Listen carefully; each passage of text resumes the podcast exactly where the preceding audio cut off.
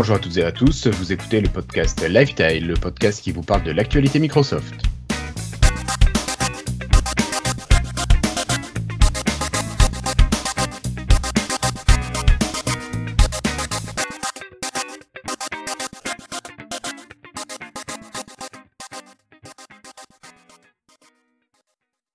Bienvenue à toutes et à tous, nous sommes aujourd'hui le jeudi 18 avril 2019 et c'est l'épisode 148 de notre podcast. Je vous rappelle que vous pouvez nous suivre bien sûr sur le site de Lifetile, lifetile.fr ou bien directement en audio sur le flux RSS à podcast.lifetile.fr ou encore en vidéo sur youtube.lifetile.fr. Petit rappel de dernière minute, si vous passez votre week-end au calme, ben vous pouvez monter sur Rennes pour participer à PodRennes 2019, l'événement qui regroupe le podcast francophone, une grosse partie du podcast francophone. C'est une rencontre entre les podcasteurs habituels, les des podcasteurs occasionnels, d'anciens podcasteurs et aussi des poditeurs, tout simplement ceux qui écoutent. Euh, c'est dans une ambiance très détendue, ça va parler podcast bien sûr, mais c'est aussi l'occasion de rencontrer plein de monde et de mettre des visages sur des voix. C'est très très très sympathique et ça a lieu donc à Rennes euh, au centre social Carrefour 18 7 rue d'Espagne voilà donc euh, notez-le sur vos agendas c'est dans deux jours ça commence samedi matin à 10h voilà alors, euh, ils ne seront pas avec moi à Podren, mais ils sont avec moi ce soir. J'ai le plaisir d'accueillir Cassim. Bonsoir Cassim. Bonsoir, salut, coucou. Comment va? Ça va très bien. Prêt à enregistrer un nouvel épisode. D'accord. Et c'est bien là, ça fait trois semaines, pof, on enchaîne comme il faut. Tip top. Ah oui. Ouais, c'est bien. Et à côté de toi, on a notre camarade Flobo qui est là. Salut Florian. Salut. Oh là là, mais il fait encore de la lumière dans le nord Oui, oui. Bah pourquoi il fait, il fait, chez toi? Non, euh, je, bah, je, sais pas, le volet est fermé. bah voilà. voilà. Ouais, mais pour gérer la lumière, c'est plus facile. Oui. Ok, allez, ben, sans plus attendre, euh, messieurs, je vous propose, après ce jingle, de passer au dossier.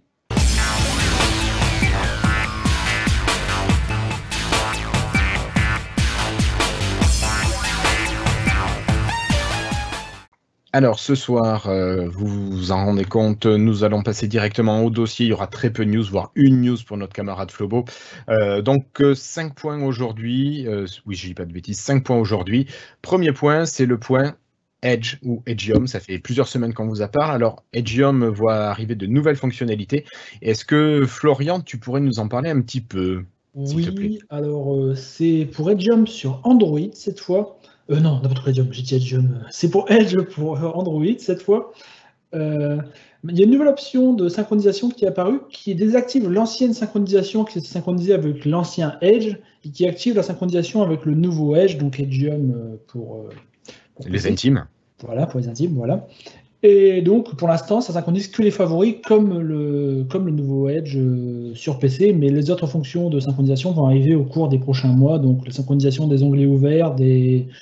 Je sais même plus quoi d'autre, il y a plein de choses, des. Euh, L'historique, tout ça, quoi. Les, les, applications, les paramètres, quoi. Tout.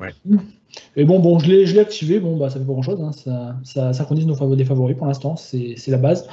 Mais ça va évoluer au fil des prochaines semaines. Euh, juste un petit truc à rajouter. Euh, Edge existe aussi dans le monde Apple sur iOS. Actuellement, la version de Edge, je crois, synchronise avec le Edge classique de Windows 10.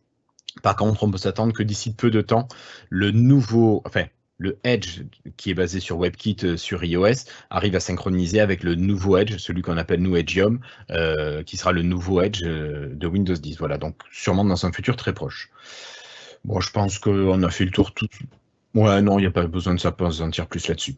On va passer sur un autre point peut-être un peu plus intéressant. Alors, on se tourne du côté à nouveau d'Android, et cette fois-ci, c'est une histoire de ballot screen. Alors, c'est encore Florian qui va en parler, mais je pense que Cassim va ne pas tarder à réagir. Oui, bah, euh, depuis quelques semaines, euh, vous, l'avez vous le savez sûrement, euh, Google a eu une, a eu une grosse amende de l'Union européenne, et donc par comme Microsoft envoie eux, ils ont mis un petit ballot screen sur Android qui, nous, qui va donc euh, demander à l'utilisateur quel moteur de recherche il préfère utiliser, donc plus seulement Google, Google ou les alternatifs, et quel navigateur il va euh, souhaiter utiliser. Donc il va avoir Chrome, Edge et parmi d'autres, je ne me souviens plus les autres noms. Et apparemment, donc, ce qui est intéressant, c'est que l'Union européenne ne les a même pas encore forcés à faire ça. Ils ont fait ça, euh, ils s'attendaient, ils ont vu ce qui arrivait à Microsoft il y a 10 ans, ils ont décidé d'eux-mêmes de, de, prendre les devants et de le faire. Donc euh, c'est arrivé apparemment. Apparemment, ils ont montré les premières images euh, cette semaine. J'ai pas. Cassim va pouvoir euh, donner plus de détails. J'ai pas suivi ça à fond. Mais apparemment, ce sera disponible via le Play Store pour tout le monde, même pour les gens qui sont actuellement sur Android. Des prochaines fois qu'ils ouvriront le Play Store, ça va leur demander de confirmer s'ils veulent rester comme ils sont actuellement avec les outils Google ou s'ils veulent passer à autre chose, c'est ça? C'est ça. La seule exception, ça va être les pixels euh, qui sont qui sont directement fabriqués par Google. Donc, à mon avis, ils sont exemptés. Enfin, ils, en fait, ils ont pas, euh, ils sont pas concernés par la décision de la Commission européenne, puisque un peu comme dans le cas d'Apple, bah, euh, c'est un produit complètement fabriqué par Google, donc c'est légitime que Google y place ses services. En, en revanche, pour tous les autres smartphones Android, ce qui représente, je pense, 99,9% des smartphones, Oui. euh, ils, sont, euh, ils auront effectivement une mise à jour euh, dans les prochaines semaines sur le, avec le Play Store qui va les forcer à, enfin, qui va proposer à l'utilisateur un choix, effectivement, d'abord le moteur de recherche et après le navigateur. Pour le moteur de recherche, dans les screenshots qu'ils montrent, il n'y a pas Bing. On s'interrogeait un peu avant l'émission de savoir pourquoi il n'y avait pas Bing. Après, c'est probablement parce qu'en Europe, Bing n'est pas très populaire. Euh, mais à la place, il y a quand même des alternatives plutôt intéressantes comme DuckDuckGo ou Quant, qui sont euh, deux mo- moteurs de recherche qui, Non, euh, pas Quant, pas Quant. bon, Guillaume n'est pas très fan, mais au moins ils, invi- Non, mais c'est même pas la faute de Quant, ça. c'est- ils vont, ils vont un peu à l'encontre de, du, de- du business model de Google, puisque quand et DuckDuckGo euh, mettent l'accent sur la vie privée. Euh, et, dans le- et pour les navigateurs, bah, il y a Firefox, Opera et, et Edge, donc euh, on, a des belles, on a quand même des belles alternatives à Chrome euh, sur Android, donc euh, c'est plutôt une bonne décision et c'est bien que Google soit euh, un peu proactif, même si évidemment c'est euh, derrière il y a quand même la décision de la Commission européenne, même s'il le les force, même s'ils les forcent pas directement, ils sont quand même forcés par la situation, Oui, ils, ils ont quand même été que ça va condamnés. arriver, ils savent que ça va arriver, voilà. Bah, ils ont quand même été condamnés, quoi. Donc, euh, mais c'est bien pour la. Je pense que c'est une, c'est une bonne décision et que c'est une bonne chose pour euh, le marché européen. D'accord. Ok, merci Cassim. Alors, euh, j'ai une petite question. moi. Est-ce que tu te souviens, ou toi Florian, euh, de quand à quand Microsoft a eu à afficher ce ballot de screen justement sur ses ordinateurs? Hmm, Parce alors, que moi, je- ça a dû finir vers Ouais. 8.1, quelque chose comme ça, vers 2013, je Ouais, dirais. Parce que je me souviens qu'il y a eu une version 2013, tu métro penses? du, il y a eu une version métro du ballot screen avec, le, avec Windows 8. Après, je crois qu'il y en a eu. euh, après, ça a disparu. De, il n'y en a pas eu que Windows 10, donc ça a dû disparaître à l'époque de 8.1.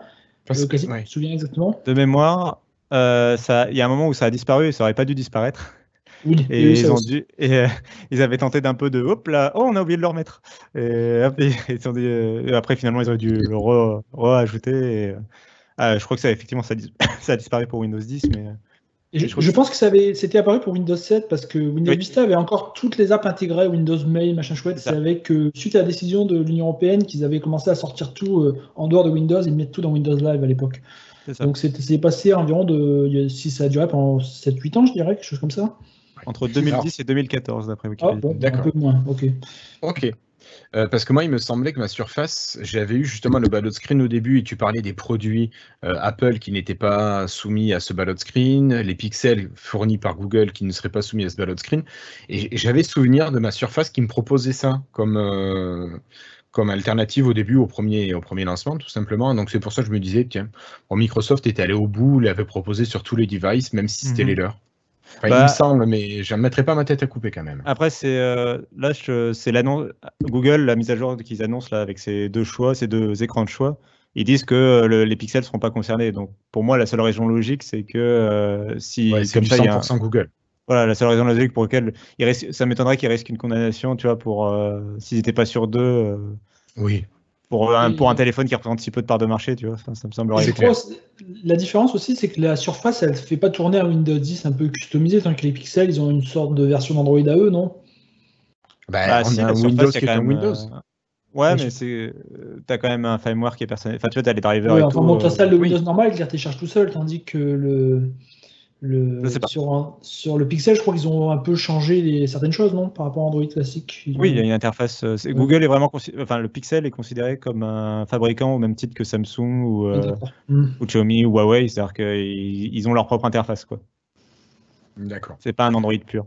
Entre guillemets. D'accord, ok. Bon, donc on s'attend juste pour ceux qui sont sous Android à bientôt devoir valider notre choix de moteur de recherche et de navigateur. Bon, vous pouviez déjà le faire, vous pouviez déjà le changer. euh, voilà. Oui, Euh, d'ailleurs. D'ailleurs, oui. euh, ouais, Euh, euh, je vais va- juste finir. Juste pour vous dire qu'il y a un tuto sur lifestyle.fr qui vous explique comment customiser votre Android avec des services Microsoft. Et vous avez Flobo qui vous a fait tout ça très bien. Vous avez toute la liste des étapes qu'il faut suivre pour aller installer le launcher, euh, toutes les applications, configurer votre moteur de recherche, lancer votre navigateur par défaut pour que ce soit Edge. donc tout existe assez facilement déjà sur lifestyle.fr. Ça a besoin d'une remise à jour quand même. Hein.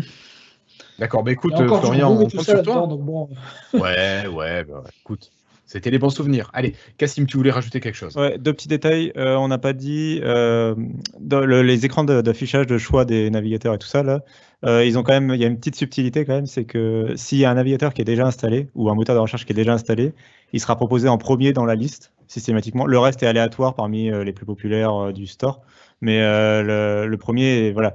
Et comme les téléphones sont fournis avec Chrome et, Google par défaut, bah, c'est-à-dire que Chrome et Google sont systématiquement en premier dans la liste. Euh, donc c'est voilà, c'est une spécificité. Et l'autre chose, c'est que en revanche, si tu télécharges un moteur de recherche sur ton téléphone, par exemple, tu télécharges l'application DuckDuckGo ou Ecosia, bah, la prochaine fois que tu ouvriras Chrome, il, il, y aura un bandeau pour te proposer de changer le moteur de recherche de Chrome.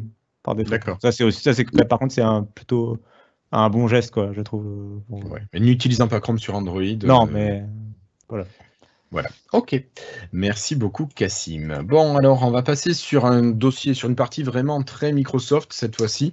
On va parler de quelque chose de gros qui, arrive, enfin, qui arrive le mois prochain, enfin, dans deux mois, puis quelque chose de très gros qui arrivera début 2020. Cassim, si je te dis Surface, si je te dis Hub, allez, et puis numéro 2. Alors c'est toi qui nous en parles parce que c'est fou, c'est compliqué quand même là. Euh, ouais, c'est un peu compliqué à suivre. J'avoue que j'ai même moi, j'ai pas tout, euh, je connais pas tout par cœur sur le sujet. C'est Microsoft qui a présenté euh, un peu de façon, comment dire, discrète, j'ai envie de dire. Il n'y avait pas de live stream ou de trucs comme ça. ils ont présenté le Surface 2, le Surface Hub 2S. Donc voilà, et pas pas le 2 en général, juste le 2S. Voilà, qui est la première génération de Surface Hub 2. Voilà, euh, le 2 small, hein, euh, juste euh, pour que ce soit clair. C'est ça. Et donc, donc on rappelle que le Surface Hub, c'est le produit pour entreprise, c'est pas du tout un, produit grand public, c'est un, une sorte d'écran géant que les, gens, que les entreprises peuvent installer dans leur salle de réunion, par exemple, et qui intègre vraiment bah, un écran tactile, un ordinateur. c'est quand même quelque chose d'assez puissant, enfin, ouais. assez haut de gamme. C'est pas un bête écran, c'est pas un bête écran interactif de qu'on retrouve dans une salle de classe, par exemple, euh, moderne. Enfin, c'est ça va un peu plus loin que ça quand même. Qu'est-ce que tu as euh, contre les Blue Vert et la craie euh, non, mais là je dis même par rapport aux tableaux, même les tableaux, comment ça s'appelle les tableaux qu'on a dans... oui, oui, les TBI. Ouais, voilà. Les tableaux blancs interactifs. Ça va un peu plus loin que ça, même. voilà, c'est pas le même prix non plus. Non. Et donc là, ils ont présenté, vous saviez, ils, ils, avaient déjà présenté dans une petite vidéo le, concept du Surface Hub 2. Donc là, c'est la concrétisation. C'est cette. Cassie, je crois que même le concept avait été présenté à Build euh, l'an dernier, il me semble, qu'on avait vu déjà, euh, ou juste après Build. Juste après Build, la semaine qui a suivi, on avait vu des démos du nouveau Surface Hub. Je pense que tu parles plutôt du 2X. il y avait une vidéo très impressionnante avec euh, cet écran qui tournait, voilà, donc on pouvait faire tourner, etc. bah, c'est cette première génération qui arrive là de, cette, type, de ce type d'écran. Euh, donc avec des écrans, des bords euh, beaucoup plus affinés autour de l'écran pour vraiment pouvoir euh, avoir une sorte d'image plein format assez impressionnante. ils ont annoncé quand même une version, donc ça fait 50 pouces quand même, mine de rien, pour la version qui sort en juin et 85 pouces pour la version qui sort en 2020. Donc ouais, mais pour un écran de réunion, 50 pouces, je trouve ça plutôt petit presque. Ah ouais, je me rends pas compte. Peut-être, j'ai l'impression que c'était assez grand quand même, mais. Bah, ça dépend. Après, si tu fais une réunion, que tu es 3-4 personnes dans une salle, euh, euh, je pense que ça va. Mais si tu es, euh, je sais pas, une dizaine de personnes dans une salle, un 50 pouces qui va être mis au mur, je trouve que ça, enfin, je pense que ça va être assez petit. je pense que pour les grosses équipes, il y aura besoin du, 85 pouces. En tout cas, on a du coup on a ce système de rotation donc, dont je parlais, mais avec une petite nuance. donc, on peut le mettre en format paysage ou en format portrait mais il n'y a pas encore la rotation qu'on voyait dans le, la gestion logicielle de la rotation qu'on voyait dans la vidéo, qui était assez impressionnante. Là, c'est quelque chose de plus simple, euh, bah, comme une surface aujourd'hui, c'est-à-dire euh, bah, vous le tournez et d'un coup, voilà, coup l'image euh, se tourne une fois que l'écran a détecté la rotation. Par contre, il y a bien l'assemblage euh, des écrans qui avait été présenté, c'est-à-dire qu'on peut coller des écrans ensemble pour l'agrandir. Justement, euh, si t'es pas content de tes 50 pouces, bah, allez hop, j'achète un deuxième Surface Hub et hop, euh, j'ai une télé Je plus grande. deux, deux de 50 pouces et clac, comme ça je suis content. Ouais. C'est pas cher du tout en plus, c'est ça qui est bien. Non, non, non. Euh, bon, je fais. Je Enfin, vu le produit, bon, c'est pas. Je sais pas si on peut dire que c'est cher. C'est sûr Je- que ça vaut son prix. Je, je sais pas du tout. euh, c'est peut-être les prix pour après les tarifs pour entreprise, parce qu'on parle quand même de 10 000 à 12 000 dollars. Euh, Ouais, 9 000 dollars l'entrée de gamme et euh, 12 000 dollars euh, le, le haut de gamme du, Tu du Surface Hub 2S. Tu me diras, c'est que 9 iPhone finalement. C'est. C'est- eh, tu mets 9 iPhone à côté, ça fait pas plus grand comme écran. Euh, donc euh, là, c'est la première génération qu'ils ont annoncé et ça fait plusieurs fois que je le dis. Et en fait, le- la, la subtilité, c'est que euh, c'est un appareil qui est euh, upgradable euh, comme, comme le bon vieux RAM pack de la Nintendo 64 ou un ordinateur de bureau. Vous allez pouvoir ajouter une sorte de module, enfin ch- changer des modules derrière qui vont Ouais. améliorer les performances de la machine. Je vais- vous aurez les photos là pour ceux qui regardaient en vidéo. vous aurez la photo du module justement qu'on voit bien qui s'extrait et qu'on peut remettre. Il y a eu des photos, euh, il y a- il y a eu des photos qui ont été publiées qui sont assez, ouais, qui sont assez détaillées, euh, qui montrent bien le, euh, l'installation du module, quoi.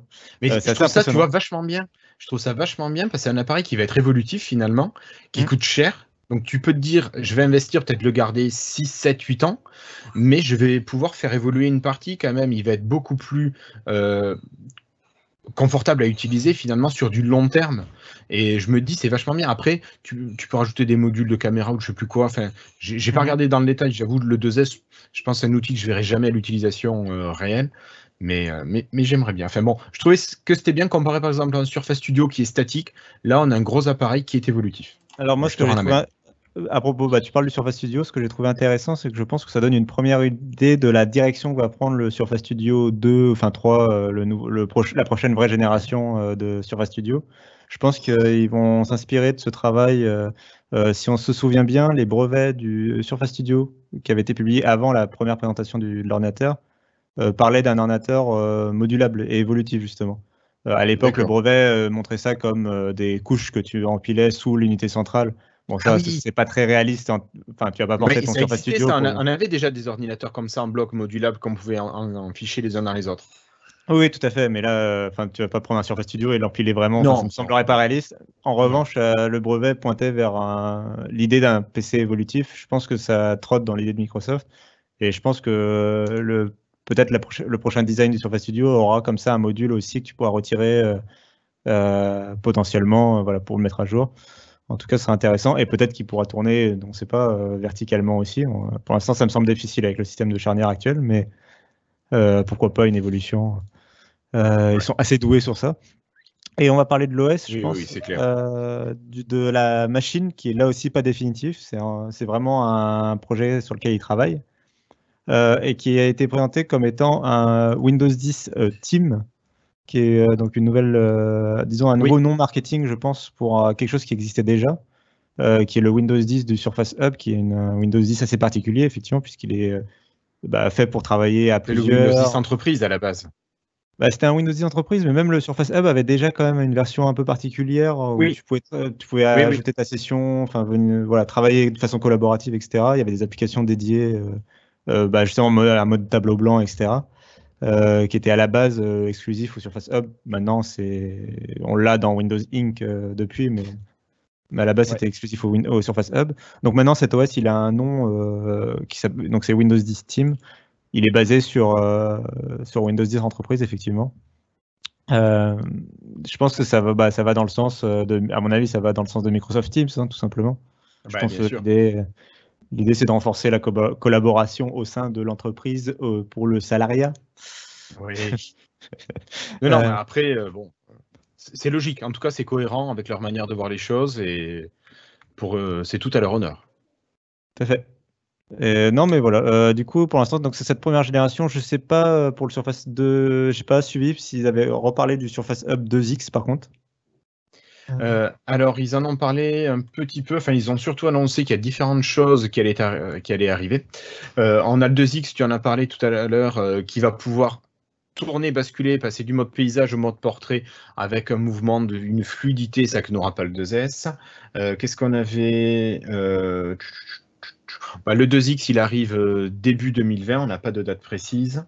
bon, sinon, après, on n'a pas parlé de tout ce qui était spécification technique avec, pour le 2S, un Core i5 de 8 génération, on a 8 Go de RAM. Là où je trouve qu'on est vraiment très chiche, c'est sur le SSD, on n'a que 128 Go de SSD.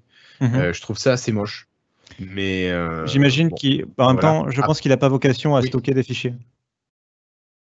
C'est-à-dire qu'il a vocation à ce que tu euh, viennes avec tes propres fichiers, à venir depuis OneDrive prendre un truc, tu vois, enfin. J'imagine, hein. Alors oui, oui, oui, j'entends tout à fait ce que tu dis. Euh, n'empêche que 128 Go, c'est quand même très court. Je pense qu'un minimum de 256 mégas serait quand même euh, vraiment un minimum qu'on puisse eh, demander, voire exiger de, Microsoft. 256 je dis pas qu'il est un Tera, on s'en fout, c'est sûr, tu as raison. Ouais, 256 Go. Pourquoi j'ai dit quoi, mégas Oui, un peu léger. Non, 256 mégas, ça c'était il y a 20 ans. Ouais. Euh, Florian, on t'en a pas du tout, on t'a pas du tout entendu parler là sur ce Surface Hub. C'est pas du tout un outil qui t'intéresse? Bah, c'est pas pour nous. Hein. T'as la place derrière. Hein.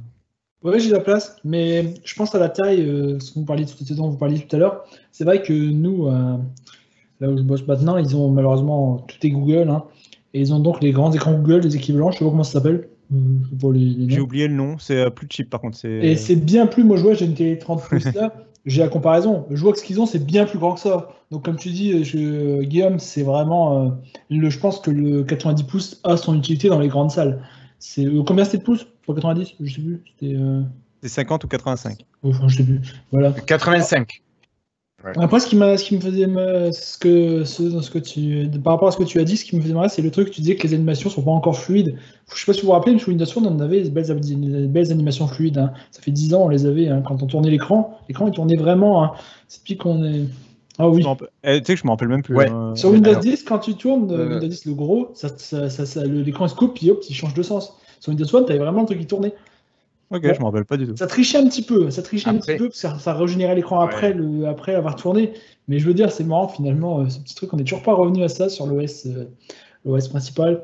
Après, oui, bah, c'est intéressant, j'aimerais bien en avoir un comme Guillaume dit, mais bon, vu que, vu que j'en aurai probablement jamais, ça me, ça me passionne pas plus que ça. c'est... Le, bah, alors, bah, moi, ouais. Oui. Ah, je dis le fait que ce soit gradable, ça, peut, ça pourrait me faire par contre acheter à terme un PC Microsoft de bureau, j'ai envie de dire. C'est, enfin, pas de bureau, mais comme un surface. Euh, comment on appelle ça le studio. le studio je sais plus quoi. Voilà. Parce que pour l'instant moi j'achèterai jamais un all-in-one c'est clairement. Si c'est pas upgradable je, jamais j'achèterai ça. C'est c'est no way. J'achèterai pas un PC non upgradable de bureau un portable oui parce que bon il n'y a pas trop choix c'est pratique d'avoir super fin mais non mais un, PC de bureau non donc au final euh, oui, si on arrive sur des choses un peu plus évolutives, mais qui restent euh, avec un beau design, tout ça, ça pourrait m'intéresser à terme. Tu voulais reprendre, Cassim? Euh, deux petits trucs. Euh, alors déjà, j'ai testé le concurrent de Samsung, moi de mon côté, au boulot. on l'a eu pendant une semaine ou deux. Enfin bref. et, je trouve que le Surface Hub est beaucoup plus impressionnant en termes de qualité, design et compagnie que ce que fait Samsung. Premier point. Et le deuxième point, c'était, oui, ils ont annoncé qu'il il allait avoir une version écran, complètement écran, sans un pet d'ordinateur dedans, sans OS, sans rien. Vraiment, juste la partie écran tactile 4K. Chez Microsoft? Microsoft, ouais pour le Surface Hub. Il va y avoir un, sur un écran euh, vraiment pur euh, écran d'ordinateur euh, à brancher en HDMI ou en ou je sais pas ou en J'imagine que cet écran il aura quand même les caméras, le tactile et le micro. Caméra, non, juste le tactile. Non, bah, non parce que le Surface Hub n'a plus de caméra. Mais si, il a deux caméras 4K. que tu installes toi-même. C'est un une caméra euh, que tu installes. Et en fait, il a un port USB euh, sur le sur le front. Il a plusieurs ports USB sur l'avant. Ouais. Voilà, et sur sa tête en fait. Et du coup, tu viens brancher une caméra qui a été faite pour euh, directement. elle vient s'agripper en fait à clips sur le haut de la du Surface Hub. C'est ce qui permet de faire un écran complètement bord à bord et qui du coup fait que si tu n'en as pas besoin, si tu avais juste besoin d'un mode table blanc, voilà. Euh, du coup, je pensais pour les entreprises justement qui, eux, sont, elles sont habituées à faire des trucs modulables, enfin à acheter ce qu'elles ont besoin exactement.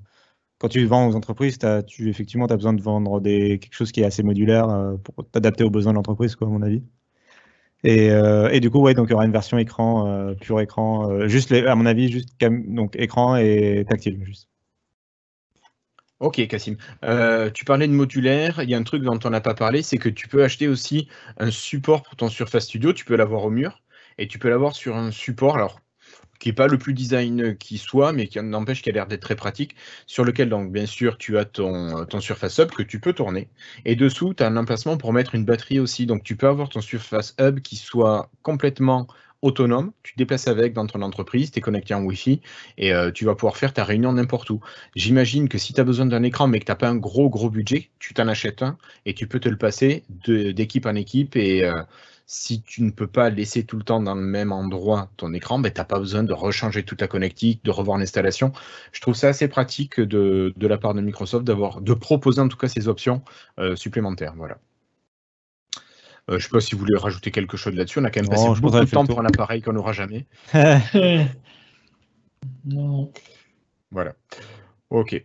Euh, bon, allez, on passe euh, aux jeux vidéo. Allez, on va passer aux jeux vidéo, Cassim. Allez, alors, on vous en a parlé aussi, ça fait quand même plusieurs fois qu'on vous en parle. cette fois-ci, c'est officiel. Microsoft a annoncé la sortie de la Xbox One S All Digital. Alors, certains l'appelleront la Xbox SAD, alors non, ne soyez pas triste. Euh, c'est une Xbox qui a 1 Tera de stockage, qui n'a pas de lecteur optique, donc euh, voilà, faut plus mettre de galettes dedans, ça sert à rien. Bon, les enfants ne pourront plus ouvrir euh, ni mettre de, la confiture dedans, comme certains pourraient le faire, mais bon. Euh, plus sérieusement, donc vous avez 1 Tera de stockage, vous n'avez pas de lecteur optique, vous avez exactement pareil que la One S, euh, au niveau des spécificités techniques, des spécifications. Et par contre, vous avez pour la modique somme de 229 euh, euros, oui, vous avez trois jeux qui sont offerts. Alors, offerts qui sont fournis avec. Euh, vous avez le premier, c'est Minecraft. Je pense que Minecraft est rentabilisé par Microsoft depuis déjà longtemps. Vous avez Sea of Thieves, ai, je l'ai essayé. Ouais, et puis vous avez Forza Horizon 3, qui est sûrement un super jeu, mais qui est loin d'être de la première jeunesse. Euh, moi, je trouve un petit peu bizarre ce choix, cette sélection de, jeux que propose Microsoft pour faire venir des gens sur une One S euh, All Digital. Je sais pas, j'aurais plutôt offert un an de Game Pass Ultimate, j'aurais plutôt fait ça comme ça, moi, voire deux ans de Game Pass Ultimate. Euh, mais je trouve que c'est des cadeaux qui sont un petit peu j'allais dire moisi, bon, c'est pas gentil hein, pour ces jeux-là, mais qui valent pas le coup. Moi, je trouve que ça vaut pas le coup et surtout qu'on peut avoir sur Internet, en allant sur Amazon, et tout simplement, on peut avoir des One S avec le lecteur de Blu-ray et un Tera de stockage pour moins de 229 euros. Donc, je ne sais pas si c'est vraiment intéressant de, de, partir sur cette version toute dématérialisée. Je sais pas, Cassim, je pense que toi, tu vas réagir à, à ça. Alors, tu vas un peu fort sur ton jugement des jeux. Euh, disons, enfin. Oui, euh, oui, j'y vais fort. Mais, Non, mais je comprends ce que tu veux dire. Euh, je suis assez d'accord, en fait, dans le fond, parce que moi aussi, je trouve qu'ils auraient. En fait, moi, ce qui me choque plus, c'est le fait que sur les trois jeux que tu as cités, Minecraft et Sea of Thieves sont déjà dans le Game Pass, justement. Ouais. Et Forza Horizon 3, il y est pas, mais il y a le 4. mais il y a le 4. Donc, euh, du coup, je ne comprends pas pourquoi il n'y a pas d'abonnement offert avec la console. Euh, alors, 24, euh, 2 ans, ce serait allé un peu trop fort parce que toi, tu offres la, la, console. Quoi. Par contre, effectivement, un an. un an de Game Pass Ultimate. un an et aucun jeu offert avec, mais juste un an de Game Pass, du coup, bah, ça veut dire, enfin, je trouve en plus en termes de marketing, ça veut dire, bah voilà, vous achetez 200, pour 229 euros, tu peux dire aux parents, euh, la console, tu achètes 229 euros, tu repars avec 200 jeux pendant, pendant un an, quoi, en gros. C'est ça. Et ton enfant, il peut jouer, tu n'as pas besoin de lui racheter dans le mois suivant des jeux ou quoi, tu peux lui dire, bah non, as, pendant un an, tu as tout ce qu'il y a dans le catalogue, tu peux aller te faire plaisir. C'est un euh, investissement en plus. Oui, c'est ça. donc je pense qu'il y a quand même une sorte de message marketing qui aurait été assez fort sur ça et qui aurait beaucoup plus facilité en plus le fait qu'effectivement elle est plus chère que euh, la One S actuelle avec lecteur Blu-ray. Euh, mais ça, c'est après, ça, c'est pas de la faute de Microsoft pour le coup. Euh, enfin, en fait, sur le papier, elle est, si tu regardes le Microsoft Store, elle est moins chère que la One S classique. Elle est moins chère de 80 euros à peu près. 70 euh, euros. 70 euros, oui. et 70 euros sans, alors que la version classique a qu'un seul jeu offert, alors que là, il y a trois jeux offerts. Mais, mais effectivement, dans les faits, au lancement de la console, c'est clairement un mauvais plan, puisque tu la trouves moins chère chez Amazon, Cdiscount et compagnie moi j'ai payé la mienne 179 euros avec deux jeux. Oui, oui, non, mais c'est ça. Et, euh, et à Noël, on l'a trouvé avec. Oui, c'était ça, c'était à Noël. D'accord, bah, enfin, où on l'a trouvé au prix à 250 euros, tu avais 7 jeux offerts avec. Quoi. c'est donc force... Et tu as le lecteur Blu-ray. Et, ce qui est quand même pas rien.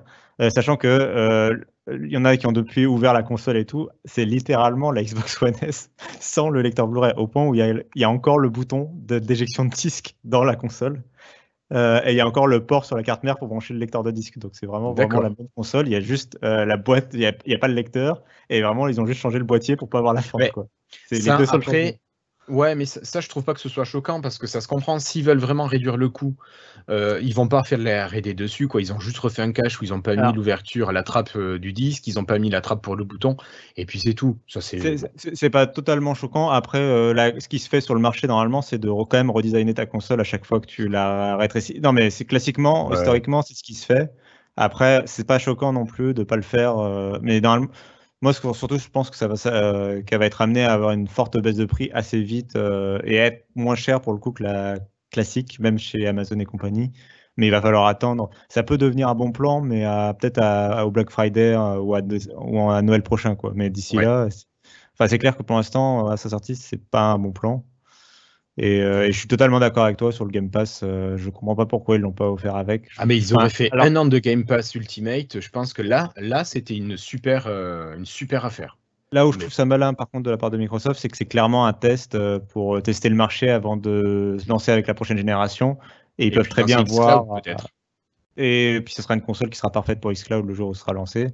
Et en attendant, euh, bah, ils peuvent euh, tâter un peu le terrain, voir aussi la, réception, la, réception, la, réaction des euh, distributeurs, parce que les vendeurs de, jeux, de consoles, enfin genre Micromania et compagnie, ils se font surtout de, l'argent sur la vente de jeux.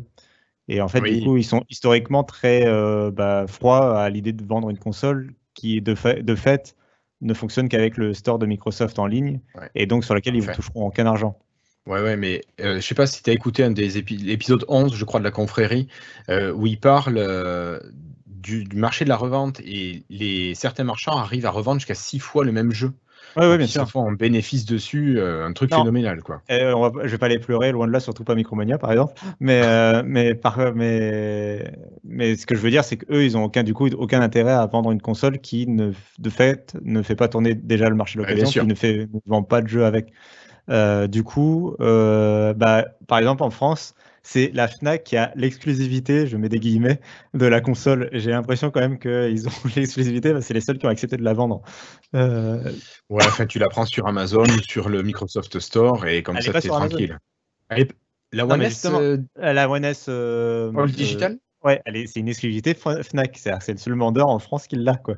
Ouais. à part Microsoft Store.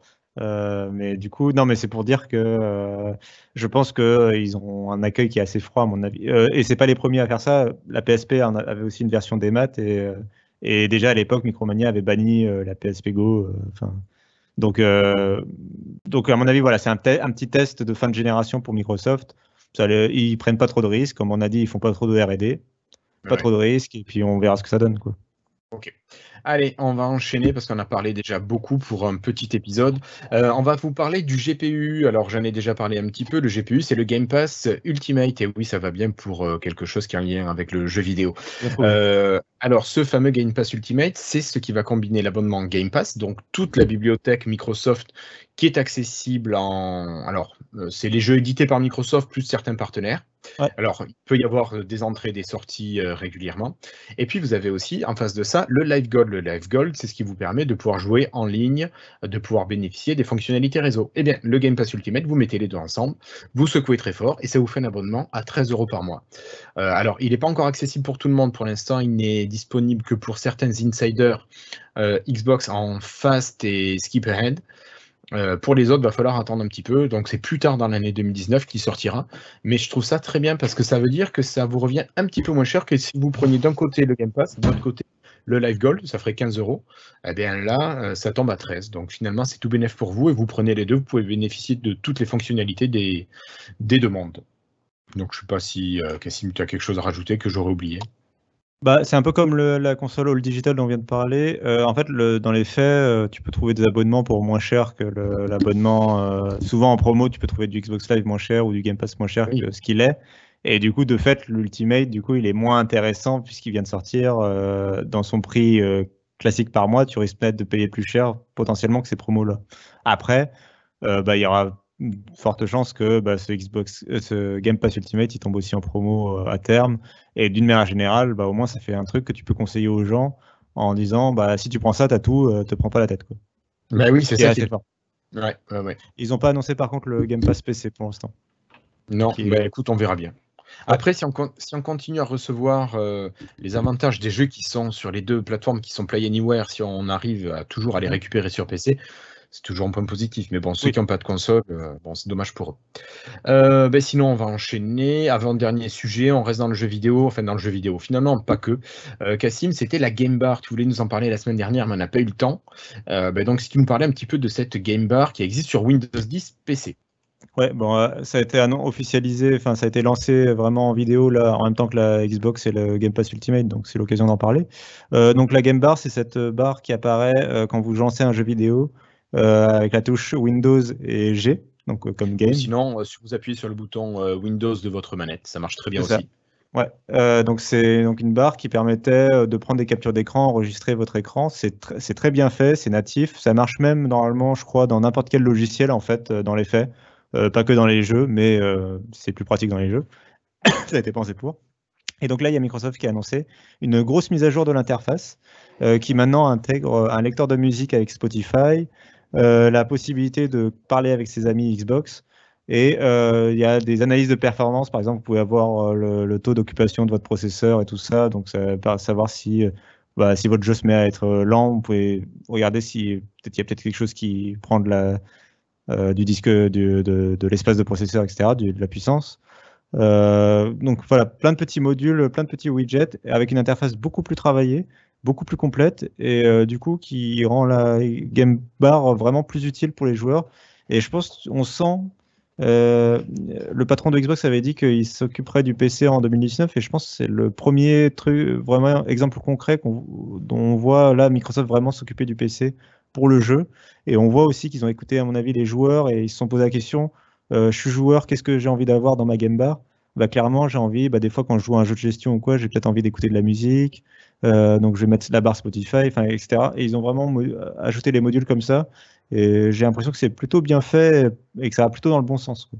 Alors, est-ce que tu sais, Cassim, si euh, on est bloqué par exemple sur Spotify ou si on peut utiliser n'importe quel service de musique ou logiciel de musique qu'on aurait sur notre PC parce que moi qui n'ai pas d'abonnement Spotify, par exemple, je me fous d'avoir Spotify.